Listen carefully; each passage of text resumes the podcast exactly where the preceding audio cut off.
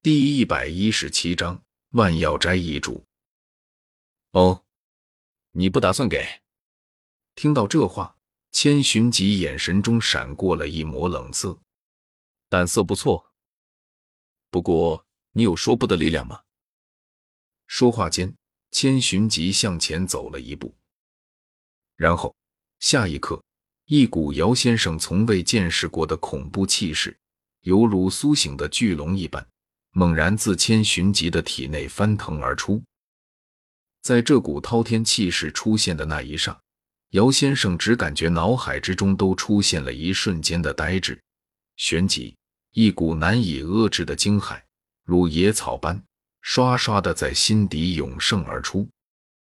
因为拥有如此可怕气势的人，他还是第一次见到，而这还不是最可怕的地方。最可怕的是，如此庞大的气势，他居然只在这个房间里感受到，且似乎只针对他一个人。在房间之外的其他护卫，就像是根本没感觉到这股气势，以及听到千寻疾对他的威胁一样。这代表着什么？不言而喻。这分明代表了千寻疾对于自身力量的掌控度已经到了随心所欲的程度。想到这里。姚先生的脸色更加难看了。得罪如此强敌，实在非他本愿。只是万药斋对于他来说太重要了，他又实在是舍不得。而且他也不相信千寻疾敢杀了自己。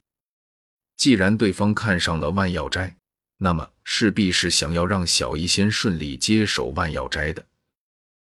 只是如果杀了他的话，没他这个万药斋主事人的人脉关系，那小医仙就算坐上了万药斋主事人的位置，也会坐不稳的。注意到姚先生眼中的挣扎，千寻疾眼神微微闪烁了一下，然后下一刻，他身上那磅礴的气势瞬间增强了几倍，整个房间似乎都是在这股恐怖的气势下微微颤抖了起来。看来你是打算顽抗到底了。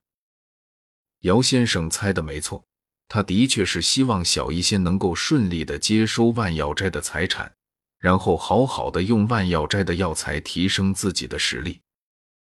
不过，就算没有姚先生这位万药斋的主事人辅助，助小医仙稳固自己的位置，最多就是多浪费些时间罢了。以小医仙的医术，再加上云云的手段，掌控一个小小的万药斋还是很容易的。哪怕万药斋是他们强行夺来的，因此姚先生并没有他自己想象中的那么重要。他之所以给姚先生选择的机会，只不过是想难行事罢了。不过，既然对方现在不知好歹，那他自然是不能让其好过了。反正，在掌控万药斋上，就算是没了姚先生。左右也不过是多费些功夫罢了。既然不给的话，那你今天就死在这里吧。边说着，千寻疾再度上前走了一步，与此同时，他身上的气势再度增强了几分。大人误会了。感受着那股仿佛要把自己给活活压扁的气势，还有千寻疾那毫不掩饰的杀意，姚先生脸色瞬变。因为在这一刻，他真的感受到了死亡的味道。在死亡的压力下，姚先生果断的选择了屈服。老夫刚才说的是，既然大人你都开口了，那万药斋不给你们是不可能的。我这就给你们安排万药斋的转让手续。钱财诚可贵，生命价更高。在性命面前，一切身外之物。都是可以抛弃的，只要能活下去，那么万药斋就算给了小医仙又如何？要知道，千寻疾和云云毕竟不是万药斋的人，迟早有一天是要离开万药斋的。而等到千寻疾和云云他们离开后，以他的手段想要架空小医仙，那还不是轻而易举的事情？听到这话。千寻疾的脸色瞬间变得无比的古怪。他怎么也没有想到，姚先生这位万药斋的主事人，在死亡的压力下，竟然可以说出这样的话。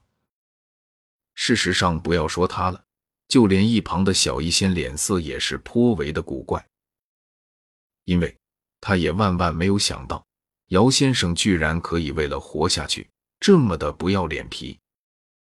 不过，既然姚先生选择了屈服，那千寻疾自然是不会再杀他了。毕竟，万药斋这么一摊基业，如果靠小医仙一个人的话，是支撑不起来的。